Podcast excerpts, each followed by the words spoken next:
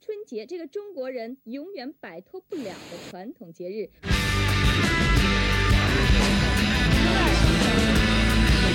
有一句话，嗯，这是个关于自信的故事。嗯，此话倒也有理。 最好吃的是人。哎呀，你又开始升华了。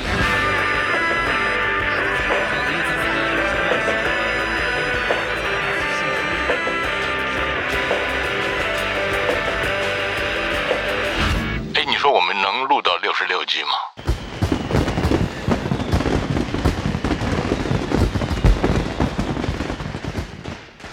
你好，这次还是让陈小青老师来给开个头吧。 好，大家好，我是陈小青，和我的朋友老六继续六必黑。嗯，今天是第四集，因为我们要这个聊点什么呢？春节期间嘛，这个大家都回家，这个呃见到了长 许久未见的家人啊，呃父母。哎，陈老师，我特别想问你啊，就是你有没有试图纠正过他们的一些饮食习惯当然有，啊？是最后奏效嘛？嗯，完全没有效果。啊，对，那你能这说的再再具体一点吗？呃，比方说给他们寄了大闸蟹，嗯他们就把它蒸蒸起蒸了，嗯，然后放在冰柜里面，等着我什么时候去的时候拿出来。这大闸蟹这东西只能吃活的，是、哦是不能吃那个呃冻的。哦呃，这这个真的没有 呃，他们认为这个就是对你的爱，啊，就是用储储存的美食来表达，对是吗？是的，是的。啊，嗯，而且它会有一个，那么我们小时候会有一个，呃，竹子编的一个什么纱盖儿，就是、啊就是像锅盖儿一样，是但是呢是窗纱编成的，盖在这个桌子上，哦，就是为了防止这个苍蝇苍蝇进来。啊，呃，这个习惯在北京其实没有苍蝇，他们一定要，呃，盖这么一个东西，这个纠正了好多年才。啊，就是当苍蝇不在的时候，沙盖儿依然顽固的存在对对对。啊，这种最后的倔强，对，，但是这个就很奇怪，就是里边可能有呃四分之一碟儿呃豆酱，四分之一块儿腐四分 乳，对，是是是，就是就是这样的。这个、呃，真的没办法，他们是那个年代过来的。呃，因为我也是，我试图跟我父亲说，我说，哎呀，您别，这他们小时候可能觉得所谓的美食就是熏肉，对嗯吧？这个烧鸡，嗯，就是这些。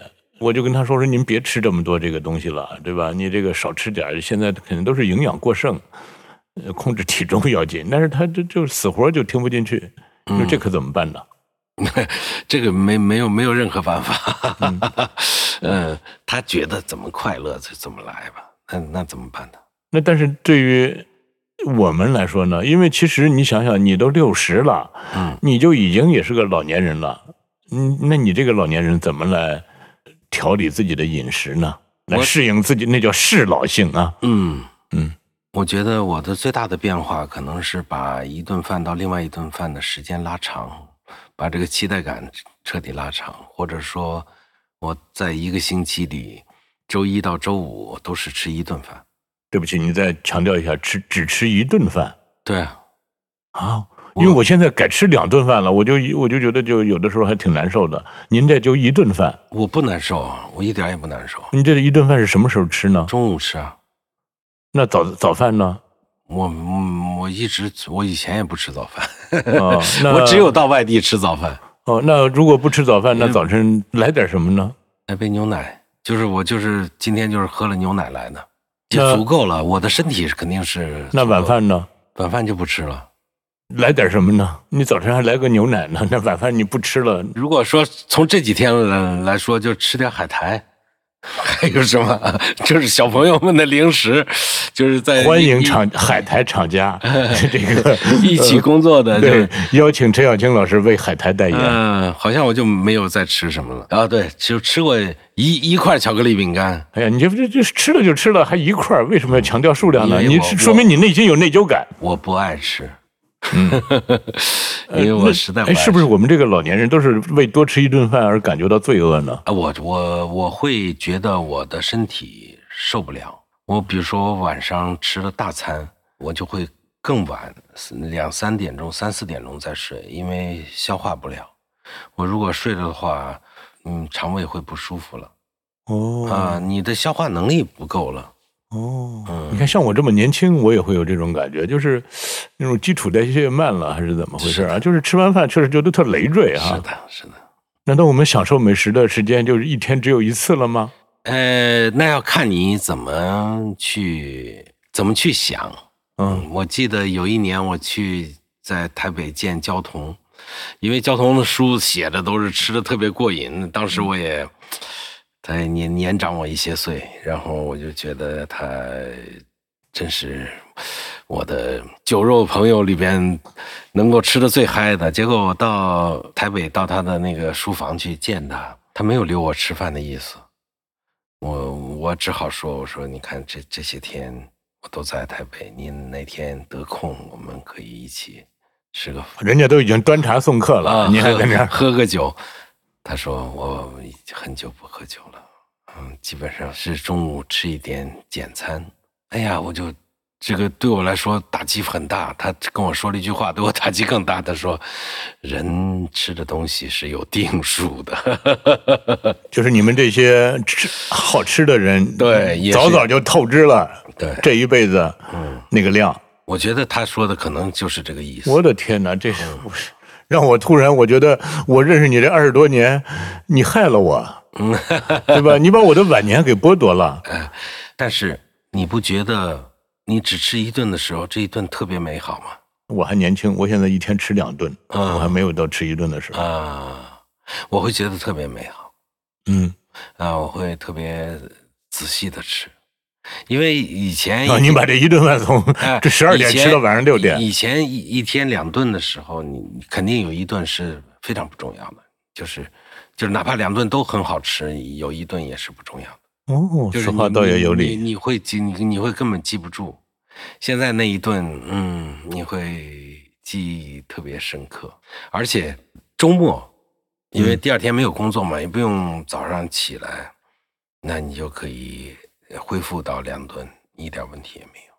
嗯，给呃我你让我想想您这逻辑啊。嗯呃，周末不工作、呃可以吃两顿，嗯，呃，平时工作、呃只吃一顿，对，那就看起来这个吃饭和提供能量并不是一啊，个没没没有关系，正正正相关啊的，关没系有。没有没有关系，我们的能量足够。我们可能吃个水果啊，吃个小零食啊什么的，这个能量也就都都够了。那我还会有饿的感觉，那是怎么回事呢？你饿，你习惯了就不饿了。啊，难道我可以预见的不久的将来，我也就变成这样了吗？差不多吧，人最后肯定都是这样的。如果你现在的还有特别强烈的饥饿感，那我觉得是不正常了。人应该尊尊重自己的年龄吧。也就是说，在这个时代，已经基本上没有人死于饥饿了，都是死于过剩。对，我们的身体的疾病可能都是因为过剩吧。但是你比方说，我在外头拍片儿，还是巴顿将军，嗯，还是以前巴顿吃将军顿就是一天吃八顿。对，我也我也我也能能可以，但是可能就要吃点消化药。我我在去年的年初还尝试过六个小时吃了八碗面，嗯也也没有负担。哎这你嗯好只要像春节晚会的有一个小品也是嗯、对对对对那对，样那样这是吃，而且都吃完了。嗯，那是是不是像骆驼一样就攒了这接下来半个月不用吃饭 呢？我那他我也我也希望，呵呵那做不到。嗯，那您除了这种少餐之外，你怎么来适应自己的老之已至呢？我没有刻意的去是，如果说我晚上也能睡得着觉的话，我你倒不是说是在乎体型啊什么的，我倒倒没有没有这方面的压力，因为那它影响你的智商吗？我也我也不觉得会影响，这反正也可有可无 的，就是啊吧本来 就低，本来嗯就已所以经就低穿天花板所以了所以就无所谓。但是我说我说的意思是，当我们拉长了这个期待的时候，嗯我们会特别珍惜我们吃的每一每一餐饭。那您为这种珍惜所付出的外表的这种动作都有什么呢？是把自己洗得干干净净的，那但那倒没有。呃套上那餐巾你，就吃的时候，你你真的会觉得这餐饭非常非常好吃，它真的像吃饭一样。你你工作餐就谈不上什么好吃不好好吃，吧，我赶快给自己买个小围嘴儿，我以后吃饭的时候我也带上，我也增加 点仪式哦感。仪式感是吧？嗯，哎，这个我看到一种说法啊，就是说，比如说这个一个人活到什么八十五岁才死，活到九十八岁才死，他说那个不重要，重要的是你从步入老年之后有一段时间叫什么病都没有的时间，这段时间有多长，是的，是吧？那我们可能都是一说，哎，这个人这个叫喜丧，对吧？这个活了这个，你都都都都岁数很大了，才才才走。但是这个喜丧是不是真正的有这个生命质量？那是不是我们现在都得考虑这个问题了？我觉得你都想多了。嗯，我从来没有这些计划，我甚至都没有说计划自己一天吃一顿，我只是觉得不需要。我吃了，可能晚上夜里会有点不舒服，嗯，会起来上个洗。对啊，那因为你以前这种暴饮暴食，你是在还债，而我们普通人又不存在这个，对吧？我们又没有这个报应。 我们，我我我我倒是不觉得是也，你说还债也说的有点太严重，我也不觉得有什么还债。但是就是养生是一个，嗯是一个你觉得你需要养生了，你可以养生。我觉得你你是按照这个逻辑在生活的。嗯嗯，嗯、那个不看重养生的人，也可以不考虑这些东西。你这不是我？你看现在这些老，咱们这些当年的这些小伙伴们，嗯，现在凑在一起，都不用不用刻意的引导啊，基本上几分钟之后就全转成养生话题了，你没发现吗？我我主要和年轻人在一起，我没和你们在一起。 我真的很少听到养生的话题，嗯，所以我刚才很惊惊异，就是你还健身，哎，我这这对啊，这也是我的养生的这个啊一之部分，对，尤其是你看我，我不得不跟你坦白，我前段时间还真是身体出了点小问题。啊，对啊，那当然了，如果说的再具体一点，就是我的这个脑袋里头有一个小小的结节，啊，据说现在是有就是黄豆那么大吧，呃，但是它对我是没思有，考出来的吗？呃，这可能我觉得有一个 舍舍利的感觉，是吧？太深邃 了。对啊，就是我现在开始为人人生最后那个烧我的时候攒点舍利嗯了，是吧？呃，最后出点出点这个这个好的珠那子。最后处理处理了吗？那他说也不需要处理，但是因为他他一个就是让让我不要再喝酒了，哦，另外一个这这这当然确实平时就控制血压啊，再加上主要是我对我来说，我明白了，天哪，那我下次找你还有什么理由呢？对啊，我也在想，我原来这喝靠着酒才能发作出来的灵感和激情，以后可怎么办呢？ 就是，那你金句的产量你会急剧下降吗？可能我也是透支了我的金句 吧。京剧也是有定数的。哎呀，这也是一个关于自信的故事。 哎但是你，我这当我当医生跟我说你以后确实不要再喝酒的时候，我内心真的是多少有点难过。啊，这是早晚的，有一天都会这样的。我觉得绝大多数人都会有一天，医生跟你说你再也不能喝酒了。对啊，你看你说这个高质量的生命是什么病都没有，嗯那比什么病都没有再高一层次的，就是什么都还还能吃，什么都还能喝。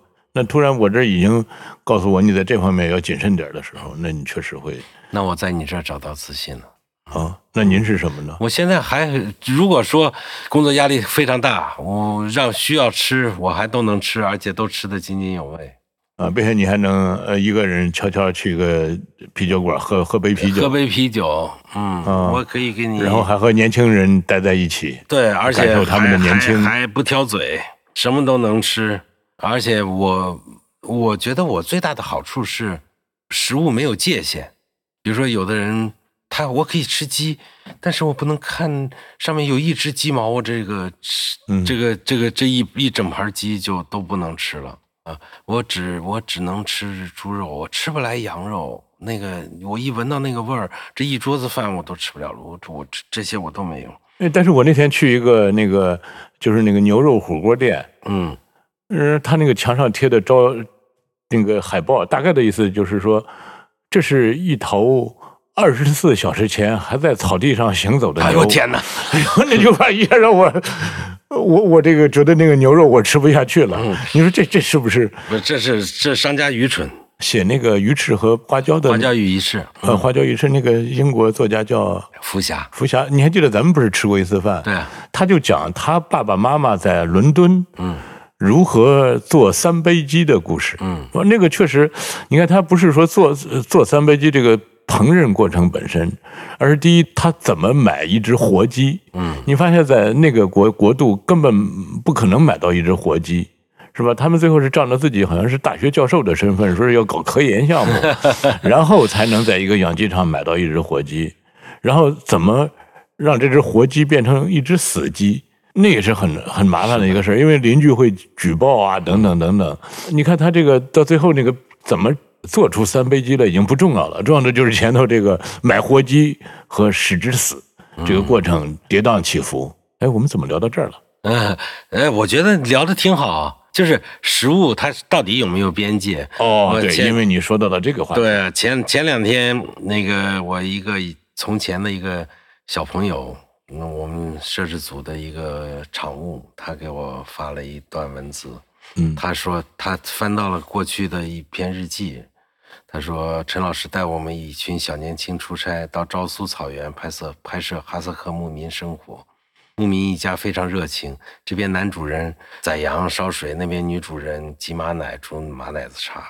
女主人把一个桶放在马肚子下面，双手操作马奶子像两把水枪嗯一样射向桶里。我怀疑是牛，她记错了，马奶不是这么挤。转眼就有半桶，我在旁边看得津津有味。女主人转头吩咐女儿给我们铺床，突然一大股黄色液体向桶里倾泻，马尿了。我叫出声来，女主人眼疾手快抢过桶，我一看都快满了。 嗯，女主人尴尬的带着马马奶去煮茶。嗯，我溜到陈老师身边，悄悄跟他说：“陈老师，等会儿马奶的茶千万别喝啊，为什么？刚才挤马奶的时候，马尿桶里了，我看见了。”那只是因为你看见了。啊，然后然后陈老师笑了。晚饭的时候，女主人给我们端上奶茶，陈老师喝了一碗又一碗，我狂炫手抓羊肉，一滴奶茶都没有喝。第二天，我问陈老师，昨晚为什么喝那么多奶茶？陈老师说，因为这是草原，没那么多禁忌。啊嗯，哎呦，这个又是一个怎么？你信的总能故事找到一 个， 对啊就是暗戳戳夸自己的这个这个就嗯材是料，就是吧就是就，呃，人有禁禁忌很多，那不吃这个不吃那个，那他只只是因为他不他凑巧看到了马往里头尿，嗯。 那你没看到的那多的是啊。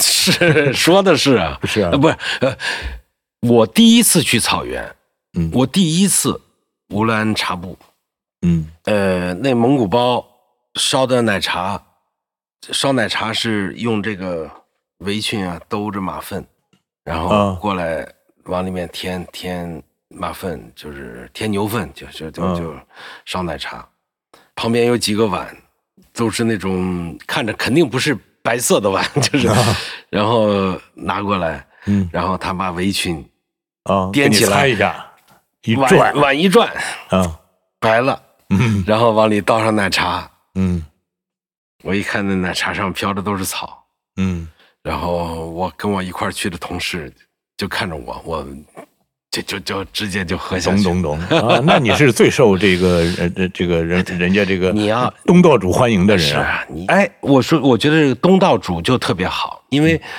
只要说到东道主，他肯定有饮食上的差异性。嗯你如果你是带着好奇心的，你是你就肯定是一个敞开口的，嗯是没有问题。如果说我吃了这个东西，我事后发病了。嗯我觉得他可以。那我自己的工作经历，拍纪录片的工作经历告诉我，没有什么东西让我吃坏肚子、吃病了，没有。哎，那你这个钢钢铁胃是是是所有人都有，只不过有人他嗯不这是个不是不是，我觉得是可能是有有有，是我的胃可能能力会更强一点，但是我现在都老了。哦我现在晚上都尽可能的不吃主食，吃了之后就会有点胃酸。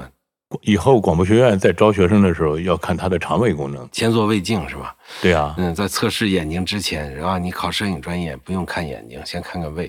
啊是的，对，嗯，哎，那你呃，就是当年在草原上啊，或者是呃，比如说你本来你的胃就是钢铁胃，是不是在草原上喝完这个呃马尿奶，呃，嗯喝这个用了这个马粪杯之后，让你的胃更加的钢铁呢？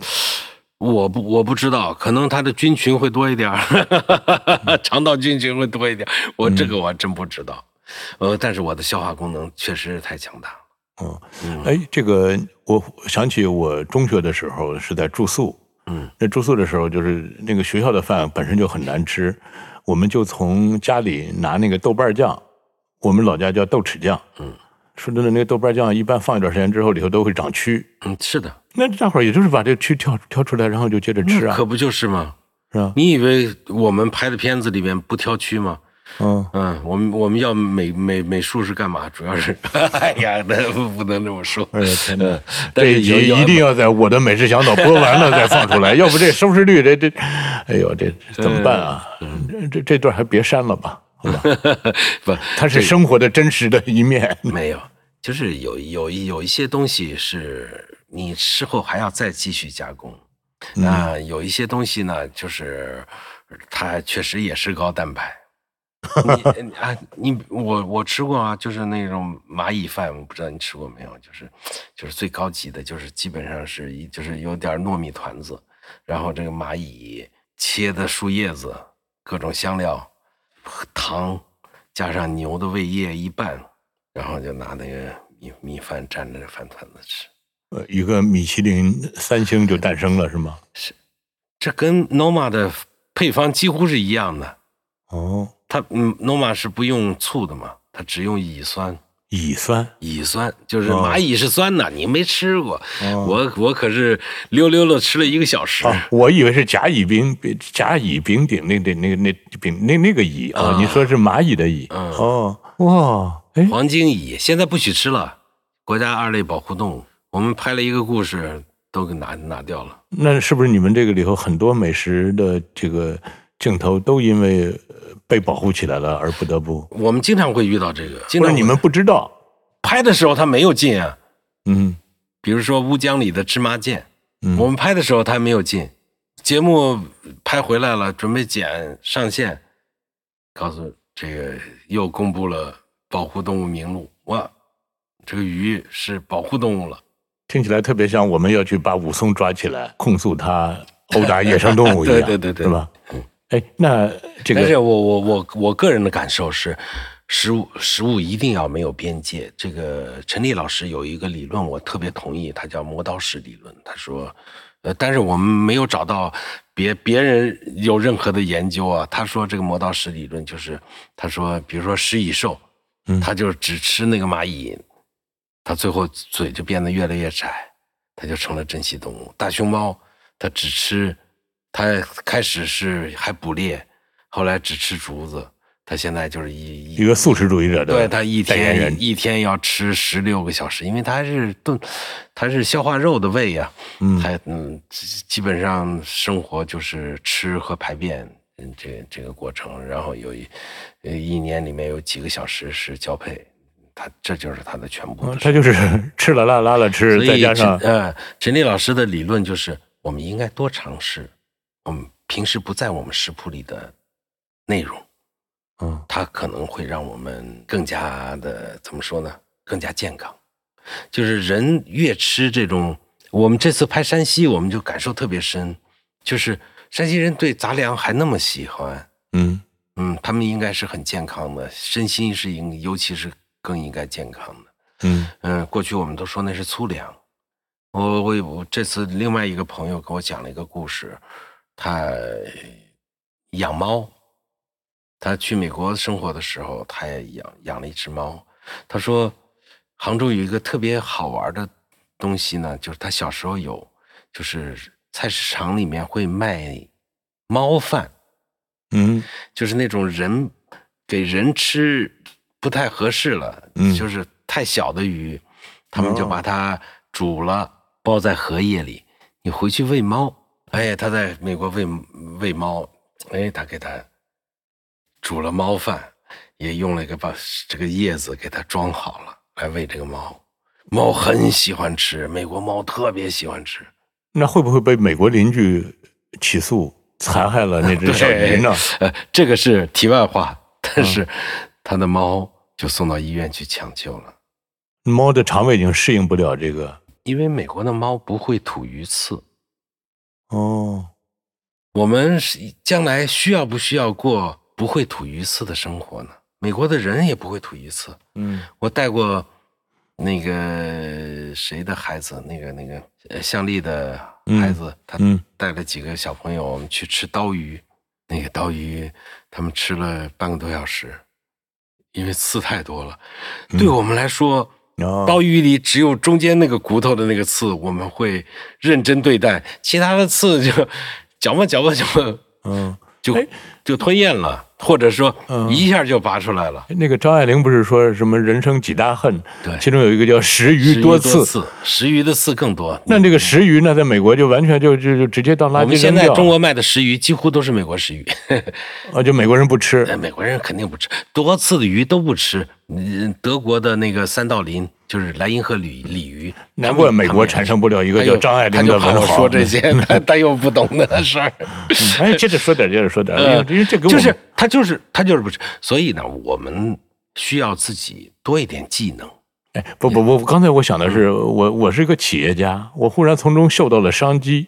嗯，那比如我租一辆船，我从美国往中国运石鱼和大肠和什么肺，那我从中国往美国运什么？因为我不能让船回美国的时候空着的，没有什么运不回去，就是我这运中国人的智慧，没哦有一给他种运食材运，运一点《孙子兵法嗯，没有一种食材可以逃出中国，是》。吗？嗯，这嗯这个实际上是挺可爱的，这个理论我觉得是挺可爱的。嗯，嗯嗯你真的就被伺候的太细致了之后，太优雅了之后，你可能失去了人的本能。嗯嗯嗯，就像我们生、生命里面，从少年到一个垂垂老矣的人，嗯那我们会吃的东西越来越软一样。那少年他肯定更接近自然。我是看这，因为最近不是那个呃《拉拉烂》的那个电影又复映嘛，我就又看了一遍。然后说这里头那个，其中有一个就是石头姐在一个咖啡馆点了一杯咖啡，她说的，当然我我的英语完全听不懂，但是嗯这有有人分析说那杯咖啡就代表了特别娇嫩的一些人，这个咖啡要不含这个不含那个，要这得是这种做法，不能是那种做法等等，就是就是那个咖啡就对那个咖啡大概有十几道要求，才能满足那种身份的人，或者说看这种电影口味的，呃看这种电影的人的口味，是这样吗？